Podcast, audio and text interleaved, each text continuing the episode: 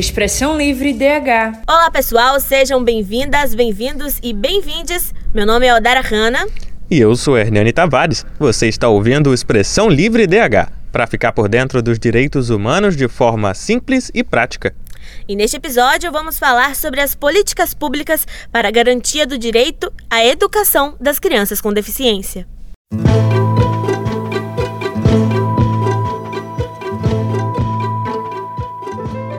Você já imaginou como seria difícil se uma criança não tivesse um professor para orientá-la em sala de aula? Como seria para fazer as atividades ou até mesmo ir ao banheiro, né? Agora imagine se essa é uma criança com deficiência física ou psicológica. Mais difícil ainda, não é mesmo? No Brasil, professores podem até existir, mas aquele profissional específico para essas necessidades especiais não são tão comuns. E isso se revela em dados recentes, não é mesmo, Dara? É verdade, Hernani. Uma pesquisa realizada pelo Datafolha em 2019, com dados de mais de 7 mil brasileiros, pode nos confirmar bem isso. Segundo o levantamento, 71% dos entrevistados acreditam que o professor tem interesse em ensinar crianças com deficiência, mas ainda 67% consideram que os educadores não têm a formação necessária para atender esse público.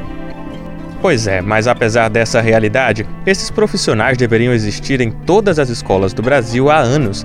E isso não sou eu quem estou dizendo. De acordo com a Lei 13.146 de 2015, as instituições de ensino precisam ter em sua equipe de funcionários o profissional de apoio.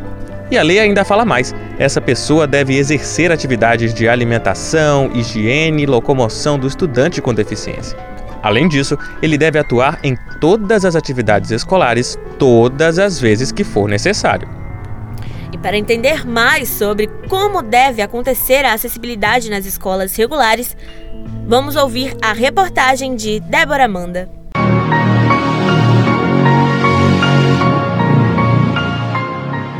Desde 2013, a Lei de Diretrizes e Bases da Educação, a LDB, garante o atendimento educacional especializado gratuito aos educandos com deficiência nas redes de ensino regulares. Mas, apesar disso, muitas escolas ainda não contam com as ferramentas necessárias para garantir o direito à educação desses estudantes. Segundo dados da Pesquisa Nacional de Saúde, feita em 2021, 67% da população brasileira sem instrução básica ou com ensino médio incompleto são pessoas com deficiência, enquanto pessoas sem deficiências representam 30% desse percentual. Outra pesquisa, feita pelo Censo Escolar em 2020, mostra que o Brasil tinha 1 milhão e 300 mil crianças e jovens com deficiência na educação básica. Destas, 13,5% estavam matriculadas em salas ou escolas exclusivas e 86,5% em turmas regulares. Para Daniela Rorato, empreendedora social ativista em defesa dos direitos das pessoas com deficiência e gestora da consultoria Soluções Inclusiva, a integração na escola é um direito que não ocorre na prática. Para que essa criança se integre ao ambiente escolar em sua neurodiversidade, ela precisa de apoio, né? Em todo, em vários sentidos, ela precisa de apoio de um agente, um ADE, que é um agente de apoio de educação especial. Ela precisa de um PEI, que é um plano educacional individualizado. Conforme as suas necessidades, ela precisa de métodos específicos. Então a escola ela não precisa ser só inclusiva, ela precisa ser acessível. Se um estudante é surdo, ele precisa de um intérprete de Libras, um tradutor, de uma sala bilíngue. Então, na hora de atender às necessidades dessas crianças, desses estudantes, e na prática não acontece. A Declaração de Salamanca foi criada em 1994 na Conferência Mundial sobre Educação Especial. Ela diz que o desafio para uma escola inclusiva é desenvolver uma pedagogia eficiente capaz de educar todos os alunos, independente de deficiência ou desvantagens severas. No Brasil, a Lei de Inclusão da Pessoa com Deficiência surgiu em 2015 como forma de garantir igualdade de oportunidades. Daniela Rorato explica os conceitos de acessibilidade.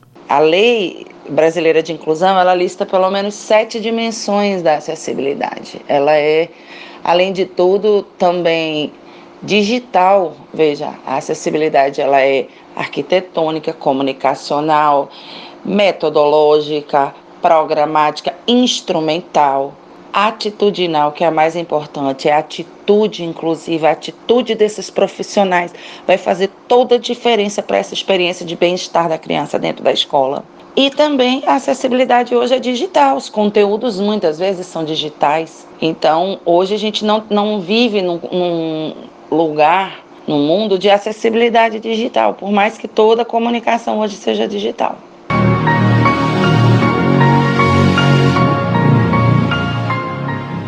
A psicopedagoga e bióloga Ana Lima é mãe de Isa, uma criança com síndrome de Down de 8 anos. Para ela, as escolas não estão preparadas para receber alunos com deficiência. Ela conta que por muitas vezes enfrentou desafios devido a tal despreparo. E o governo fala muito da escola inclusiva, escola inclusiva. Mas chega um determinado momento, quando está no maternal, naquela parte de socialização, beleza. Mas quando ele passa dali, no caso da minha e de todas que eu vejo, a escola não está preparada para receber esse aluno. Porque o professor na escola, na faculdade, ele não foi preparado para isso. Mesmo ele tendo uma especialização, ele não foi preparado para isso. Fica assim, livro para essas crianças, como é que vai ter? Existe, mas a escola não está preparada para adotar esse livro. Não sabe nem o nome do livro. Eu, muitas vezes, tive que dizer, ó, oh, o livro é esse, a matéria é essa, a atividade é essa. Eu mostrar. Porque eu tenho psicopedagogia, que eu sou professora, né? Sou pedagoga, sou bióloga. Então, assim, é uma questão que eu já era, né? Quando ela nasceu, eu já tinha minha formação. Agora, é, tem mãe que não tem esse preparo. As políticas inclusivas vão além da matrícula e permanência física desses alunos no ambiente escolar. Por isso, é necessário que as escolas adequem seus espaços, adotem itens que favoreçam a rotina do aluno, capacitem professores e façam uso de equipamentos adaptados para essas crianças. Caso haja recusa, os pais podem procurar a Secretaria de Educação ou acionar representantes do Ministério da Educação. A escolaridade é um direito de todos e dever do Estado.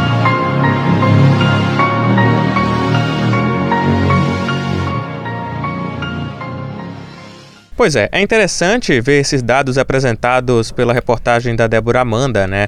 É, a gente vê até casos recentes aqui mesmo em Recife, onde na Escola Municipal Severino Gomes, em Santo Amaro, mães relataram que seus filhos estão com dificuldade de aprendizado nessa escola devido à falta de profissionais adequados para cuidar dessas crianças, né?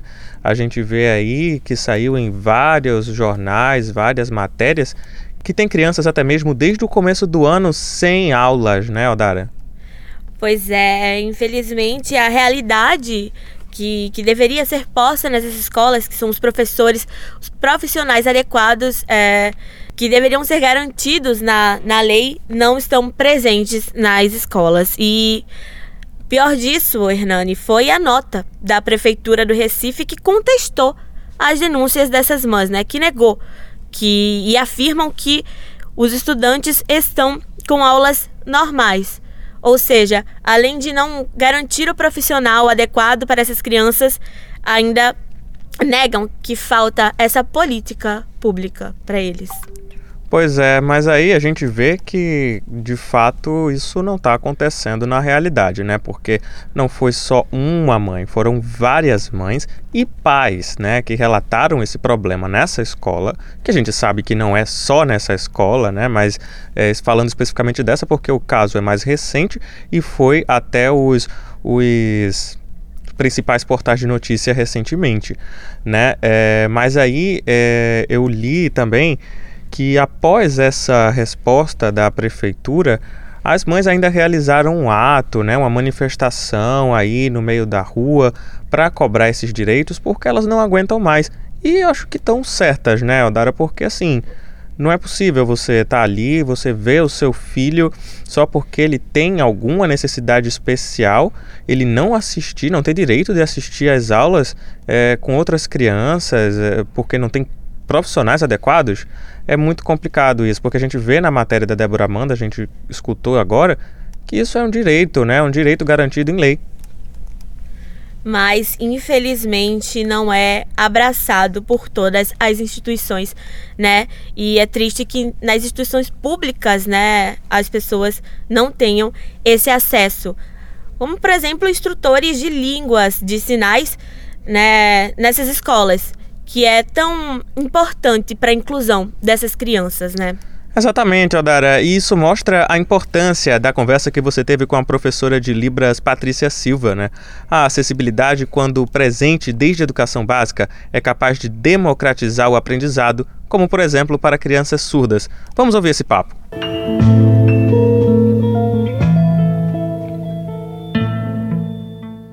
Vamos agora conversar com Patrícia Silva, professora de Libras da Educação Básica e da Universidade Católica de Pernambuco, para falar sobre a importância do ensino de Libras desde a primeira infância. Seja bem-vinda, Patrícia. Obrigada. Primeiro, te agradecer o convite é um tema extremamente importante e ainda muito desconhecido da sociedade, porque às vezes essas temáticas inclusivas elas vêm à tona normalmente na semana da pessoa com deficiência ou algo ligado a esse contexto. Esse mês de setembro é um mês extremamente importante para a comunidade surda, porque é um mês de visibilidade do surdo, é onde se comemora e se é, milita os direitos aí é, da comunidade surda em todas as instâncias da sociedade. É muito importante a tua fala. E já entrando nisso no que, do que você falou, né? A língua brasileira de sinais é, contribui para a socialização das pessoas surdas, né? É, então, no ambiente escolar, faz-se mais democrática a comunicação e partindo da primeira infância, é, onde o aprendizado é mais rápido, torna-se mais eficiente a inclusão da comunidade surda na sociedade, né? Então, na tua opinião, qual a importância de ouvintes e não ouvintes criarem essa interação desde a primeira infância? Quanto mais cedo, primeiro de observar a língua de sinais enquanto língua. Não restringir a língua do surdo, não restringir a língua do deficiente, como muitas vezes era limitada e se como uma língua que é oficializada e que oficializa o uso em todo o território nacional. Então, olhar para a língua de sinais hoje enquanto língua e desmistificando a língua deficiente ou a língua apenas exclusivamente da pessoa surda. Então, pensar na língua enquanto língua. E, e quanto mais cedo qualquer indivíduo começar a interagir com essa língua, sendo surdo ou ouvinte, a gente vai poder projetar aí uma sociedade verdadeiramente inclusiva. Porque, infelizmente, a gente ainda tem setores que a língua de sinais ainda não ganhou espaço, não tem espaço, não teve vez, não teve oportunidade. E quando a gente fala na surdez, a gente fala de um sujeito que tem todos os direitos garantidos constitucionalmente, que paga imposto, que, que vota, então, que tem tudo garantido diante da Constituição de 88, mas que infelizmente nem tudo de fato eles têm. Porque a partir do momento que um, dois, três sujeitos independentes não têm acesso a, a seja uma saúde acessível, seja uma comunicação acessível, seja uma escola acessível, a gente sabe que isso não está sendo cumprido, porque no artigo 205 a Constituição diz que a educação é direito de todos, do Estado e da família. Então a gente ainda tem algumas parcelas que têm uma dificuldade de ter acesso. Então a gente vê que a educação infantil, de modo geral, a gente não vê a presença desses profissionais de instrutores de língua de sinais e de intérprete trabalhando e atuando na educação infantil. Onde eles deveriam já estar presentes. A gente tem aí a lei de alteração da LDB que vem com uma nova proposta que é essa nova proposta das salas bilíngues e escolas bilíngues, agora na lei. Porque antes era uma luta da comunidade surda, mas que não estava ali na lei. E agora ela está ali presente na lei, desde o ano passado, dia 20 de agosto do ano passado. Então, vai surgir cada vez mais vagas, oportunidades, mas em contrapartida a gente ainda tem uma carência muito grande de mão de obra. Entendi. Então, no caso, é, agora tu falaste da, das escolas bilíngues. Seria com a introdução do ensino de Libras. Vê, essa proposta, no caso da, da escola bilíngue ou classe bilíngue para surdo, ela vem dentro de uma perspectiva diferenciada do que é a inclusão. Na inclusão, o, vou usar um contexto de sala de aula. O professor dá aula em língua portuguesa e o intérprete faz a interpretação simultânea do que o professor está falando. Na proposta bilíngue das salas ou da escola bilíngue, o professor tem que ser fluente em língua de sinais e toda a aula que era dada em português vai ser dada na primeira língua do surdo, que é a língua brasileira de sinais. Ah, entendi.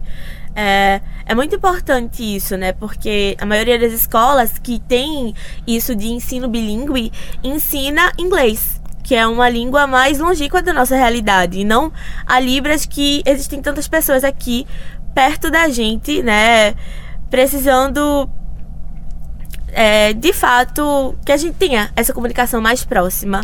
E às vezes só por escolha, né, que as pessoas vão em busca de cursos, é, aprender essa língua. E voltando numa perspectiva da educação básica, é, no que mudaria no desenvolvimento de crianças ouvintes ter esse contato com as crianças não ouvintes?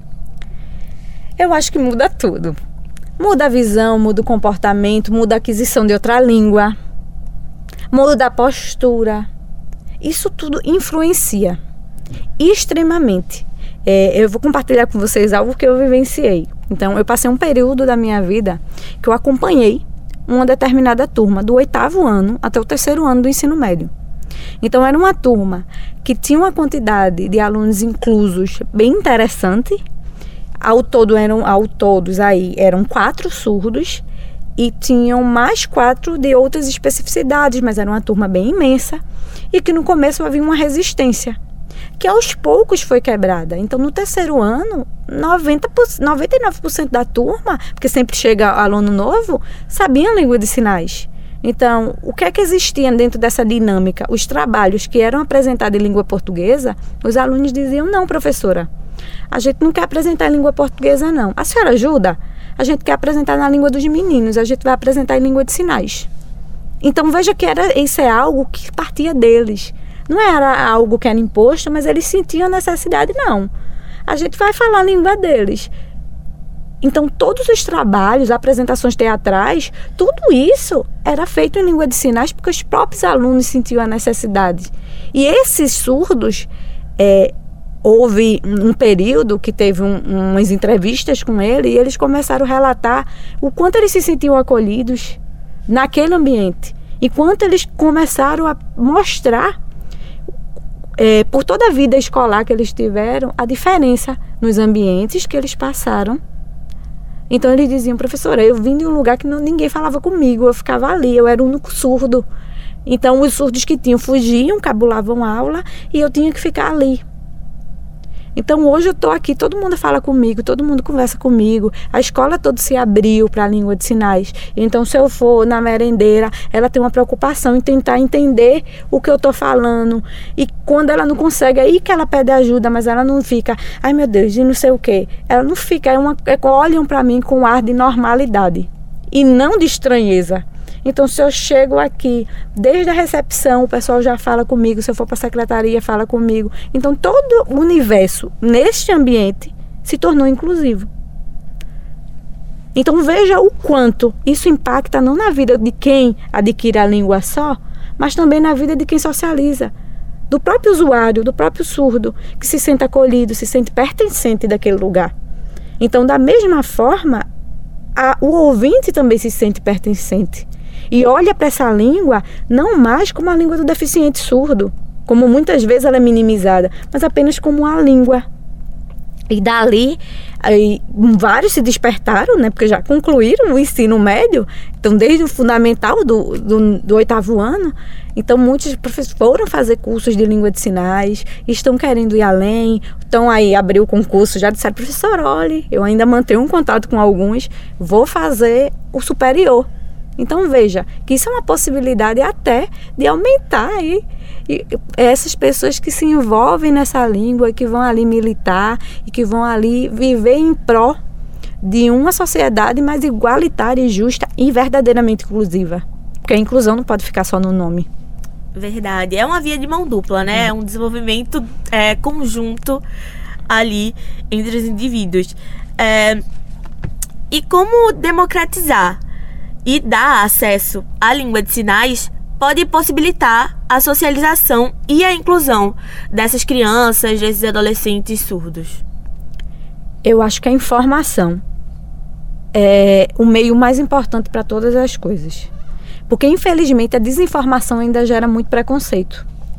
Muito. E às vezes a pessoa tem atitudes preconceituosas, não porque é preconceituoso, mas porque não tem conhecimento sobre. E a partir do momento que a gente traz essa informação, que é o democratizar, é dar a possibilidade do outro conseguir alcançar aquele conhecimento dali, ele vai mudar suas posturas. E isso impacta não só em uma área, mas em toda a sociedade. Porque esse sujeito vai interagir em todas as sociedades. E ele acaba sendo multiplicador. Então eu digo que a gente planta, joga sementinhas e naquele solo que a gente vai encontrar fertilidade, ela vai desenvolver, que vai jogar outras sementinhas e assim a gente vai multiplicando. Hoje ele vai muito dentro dessa visão. Infelizmente o desconhecimento é uma grande barreira e incapacita muito o outro essa visão incapacitadora que ainda está presente na nossa sociedade, de olhar e minimizar o outro ou atestar que ele não tem condições. E hoje a gente tem surdos aí.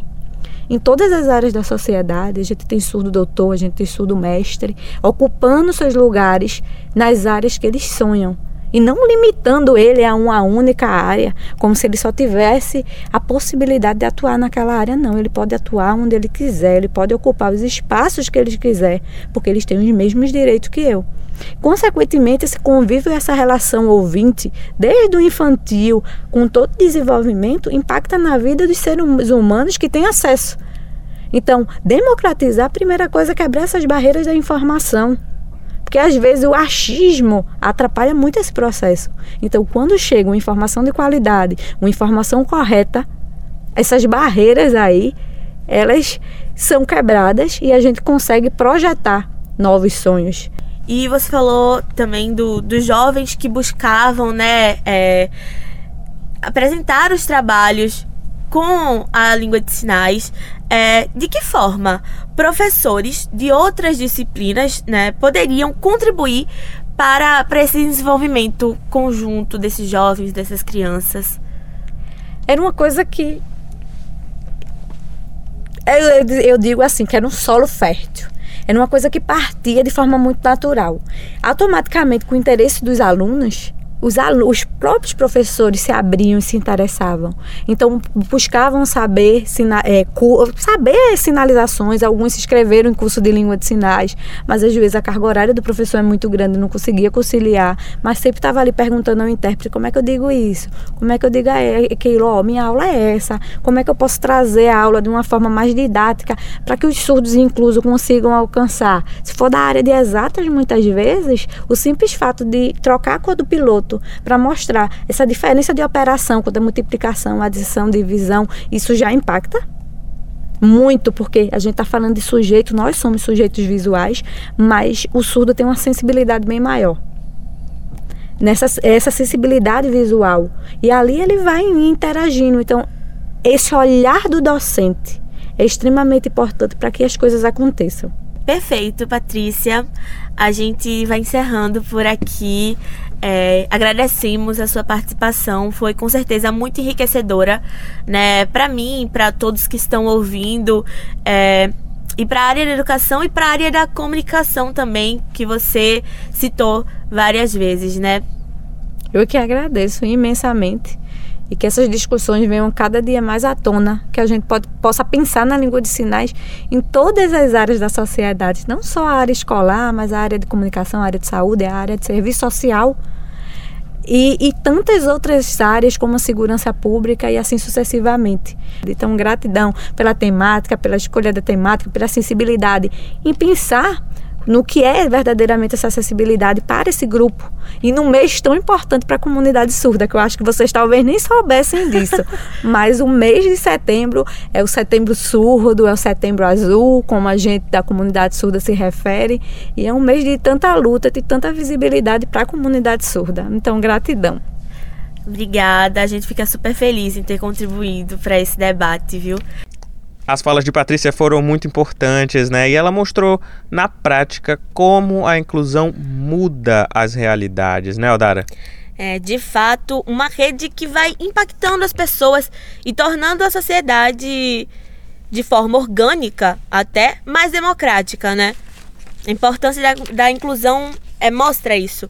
Uma mão lava a outra é uma via de mão dupla, porque tanto crianças com deficiência ou crianças sem deficiência conseguem aprender e, e melhorar a sua comunicação e a sua forma de viver em sociedade.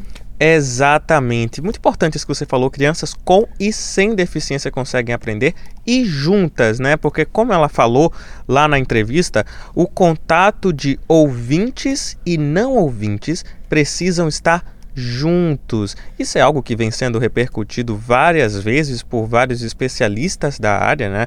Que concordam que a inclusão, aquela sala inclusiva, onde as crianças se relacionam ali com outras. É, é, crianças que não ouvintes, né, se relacionam com crianças ouvintes, conseguem ter um aprendizado melhor porque elas vão vendo o desenvolvimento uma da outra, né? E aí isso vai de contra né, umas declarações, infelizmente, aí do ministro da Educação Milton Ribeiro, que chegou a falar que há crianças com um grau de deficiência que é impossível a convivência. Pois é, ele falou isso lá para agosto de 2021, né? E foi bastante repercutido. Até hoje as pessoas falam sobre isso, porque infelizmente algumas pessoas concordam com ele, né? Mas aí a gente vê que os especialistas afirmam totalmente o contrário. Não existe crianças que têm grau de deficiência impossível de convivência, gente. Isso não é a realidade. Do contrário, as crianças precisam ter a convivência, elas precisam de apoio psicológico para que não chegue nesse estado em que eles consideram impossível de convivência, né? E esse apoio psicológico deve vir de profissionais qualificados custeados pelo governo, que não está acontecendo, e isso resulta né, no estresse dessas crianças em sala de aula, com professores despreparados, profissionais de apoio inexistentes, e aí no final das contas, quem pagam são as crianças, né? Escutando que elas não são é, possíveis de conviver em sala de aula com outras crianças. Isso é um absurdo, né? Indigna quando temos um representante da educação que deveria promover é, políticas públicas para incluir todas as crianças, é, dissemina palavras tão segregadoras, né, Hernani? E para essa conversa ficar completa, convidamos ele, que é especialista em direitos humanos, advogado, cientista político e coordenador da Cátedra Unesco Unicap de Direitos Humanos, Dom Helder Câmara, Manuel Moraes. Começa agora o Dialogando.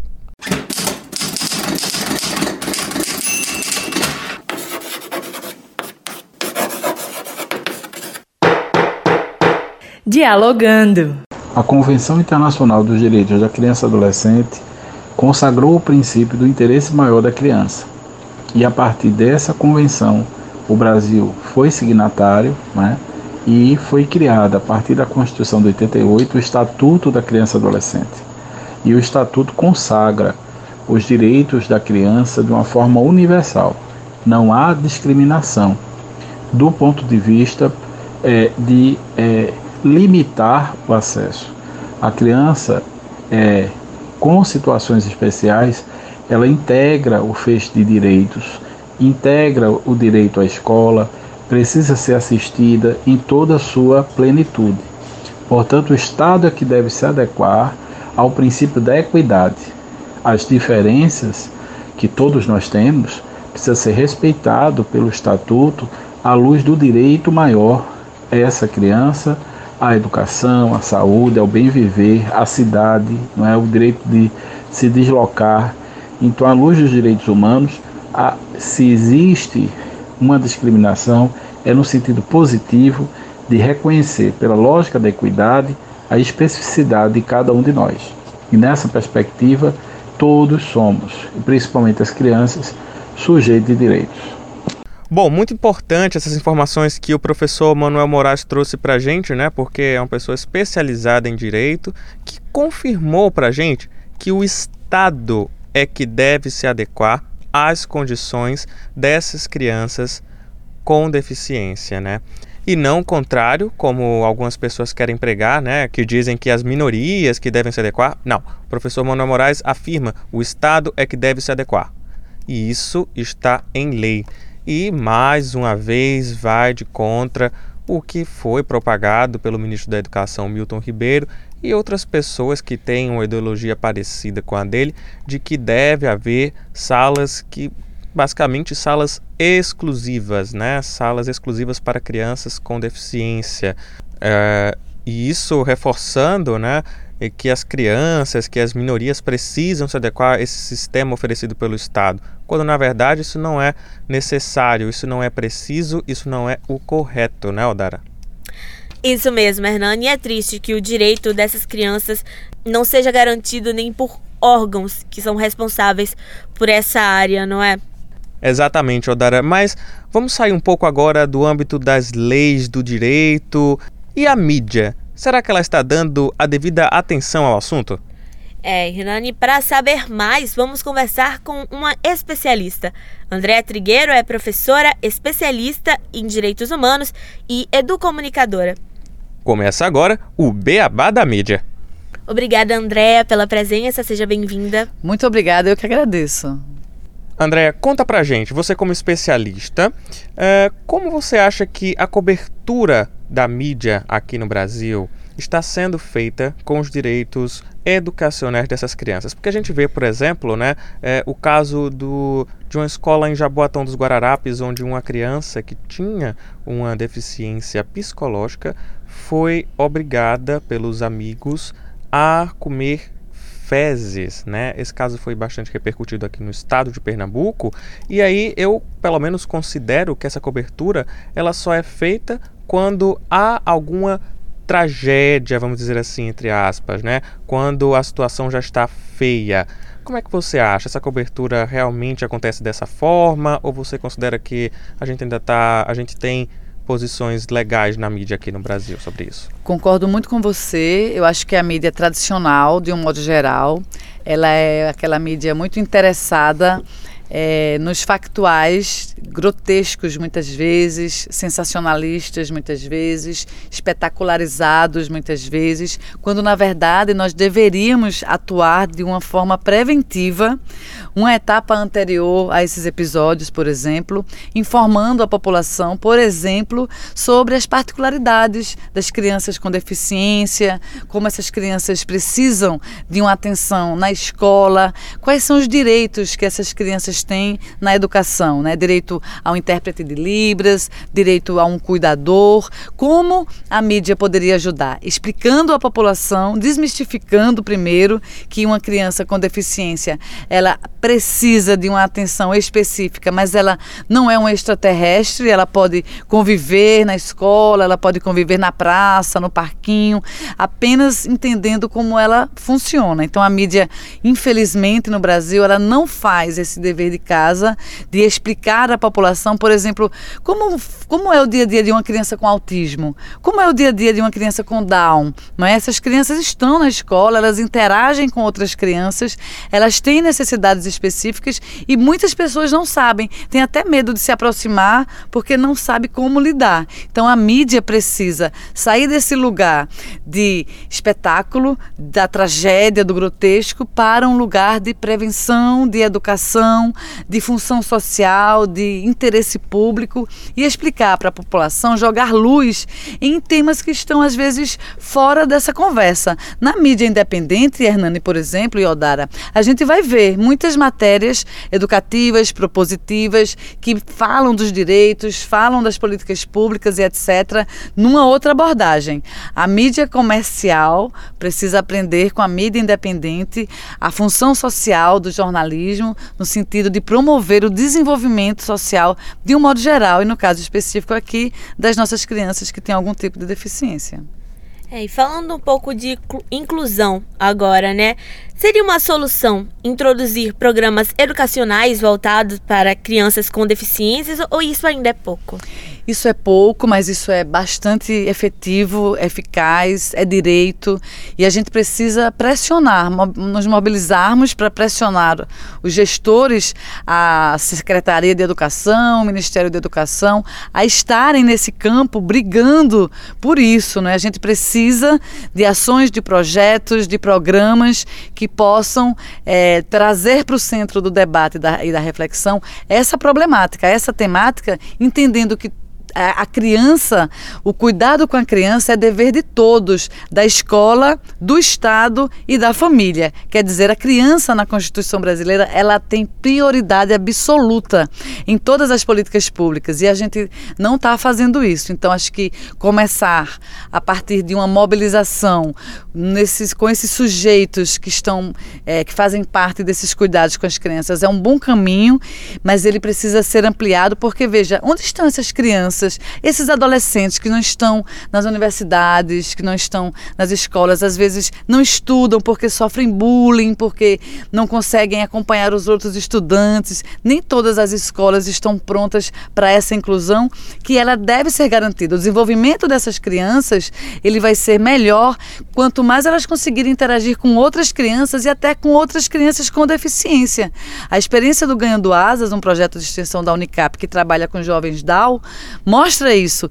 Jovens Down começam a conviver com outros jovens Down, isso promove um desenvolvimento muito maior, porque eles veem que existem outras pessoas como eles, que estudam, que vão ao teatro, que vão ao cinema, que vão à praia, que namoram, que estão inseridos nos processos sociais. Então, a gente precisa muito disso, Odara, ampliar, inclusive, para chegar mais longe. Mas é importante relembrar que isso não significa que esses jovens devem ser excluídos das salas com outras crianças, né, que não, não tenham Down. Pelo né? contrário, existe no Brasil a, a educação ela tem que ser inclusiva. Esses jovens eles devem estar junto com os outros jovens, mas esse projeto especificamente ele é um projeto de extensão. Ele não faz parte da educação básica, digamos, né, ensino fundamental e tal. Ele reúne jovens de diversas idades que estão fora do ambiente da educação formal básica, não é? Então, na educação formal, na educação básica, esses jovens têm que estar inseridos na sala de aula com todos os outros, é educação inclusiva. Mas o exemplo que eu citei mostra o quanto eles se sentem mais confortáveis de conhecerem os seus pares, de entenderem eu sou down, mas ó, aquela menina também é down e ela fez um curso de fotografia, eu também posso fazer um curso de fotografia. É. E falando na função social da mídia, né? Como a mídia poderia implantar na, na sua grade a promoção de políticas públicas voltadas para a educação dessas crianças? Precisa primeiro acompanhar, monitorar e cobrar dos gestores essas políticas públicas, porque elas existem.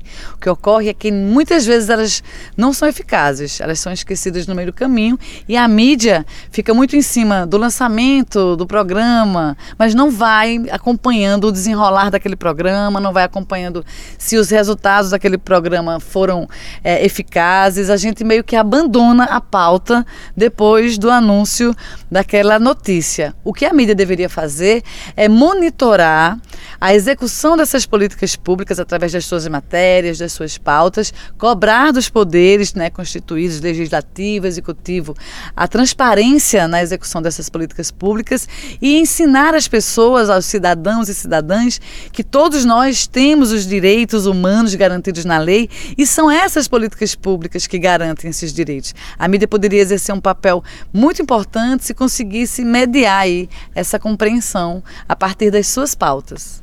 Ok, Andréia, muito obrigada pela sua presença. Foi enriquecedor, de fato, uh, o que você trouxe para a gente, né, Jane? É isso mesmo, Andréia. Muito obrigado. Eu que agradeço e parabenizo aí vocês pelo programa, pelo tema e pela entrevista.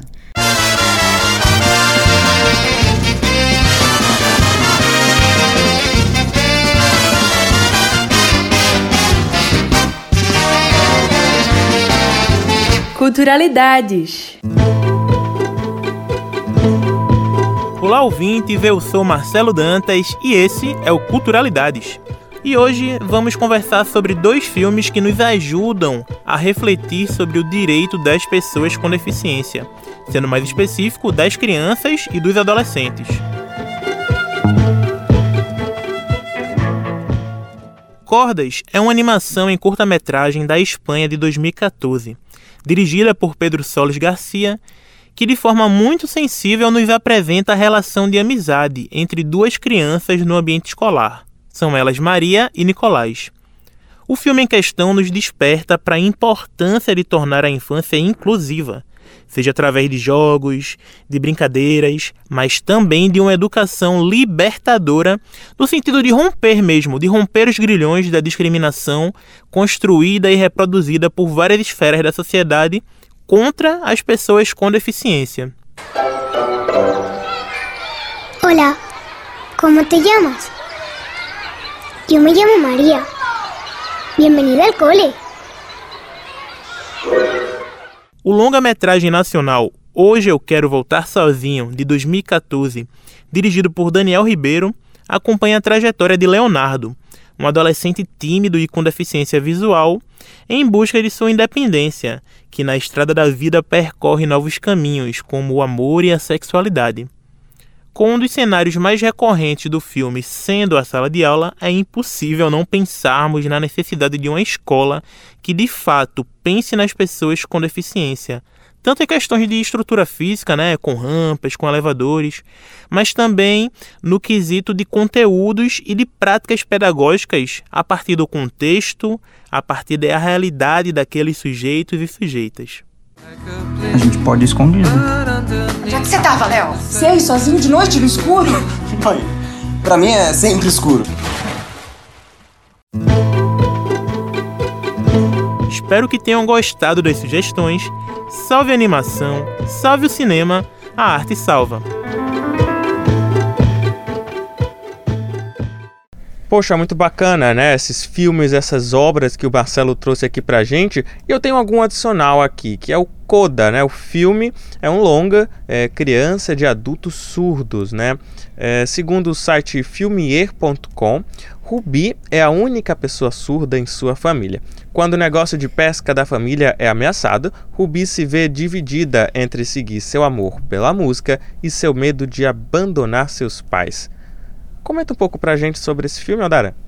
É, o também conhecido como No Ritmo do Coração, que se você quiser assistir, está disponível na Apple TV. É, tem uma coisa muito, uma curiosidade, né? Muito importante, assim, muito interessante, que é o significado da palavra, que, como você falou, significa Children of Deaf Adults, que em tradução livre significa filhos de adultos surdos, mas que também tem outro significado aí por trás dessa palavra, que é dado à sessão em que se termina uma música. E foi justamente essa sessão que inspirou a protagonista a entrar para a carreira musical. Isso é tão interessante, né? Eles fazerem essa brincadeira com o nome e, e até a temática. Como é importante trazer essa temática para o cinema. Também é uma forma de inclusão, né? É isso mesmo, Odara. É muito importante trazer essa temática na arte, né? Eu espero que você aí em casa assista, se divirta e entenda um pouco mais sobre esse assunto, sobre como funciona a vida de quem tem deficiência e entenda um pouco mais sobre todo esse processo. O Expressão Livre DH de hoje teve a apresentação de Odara Hanna e Hernani Tavares, reportagem e produção de Débora Amanda, redes sociais de Hernani Tavares e trabalhos técnicos de Marcos Gordinho. A coordenação de jornalismo é da professora Andréa Trigueiro. Aproveita e segue a gente no Instagram, no arroba Expressão Livre DH. Gostou desse episódio? Não esquece de ouvir os outros já disponíveis. Obrigado pela sua atenção. Tchau, tchau, até mais.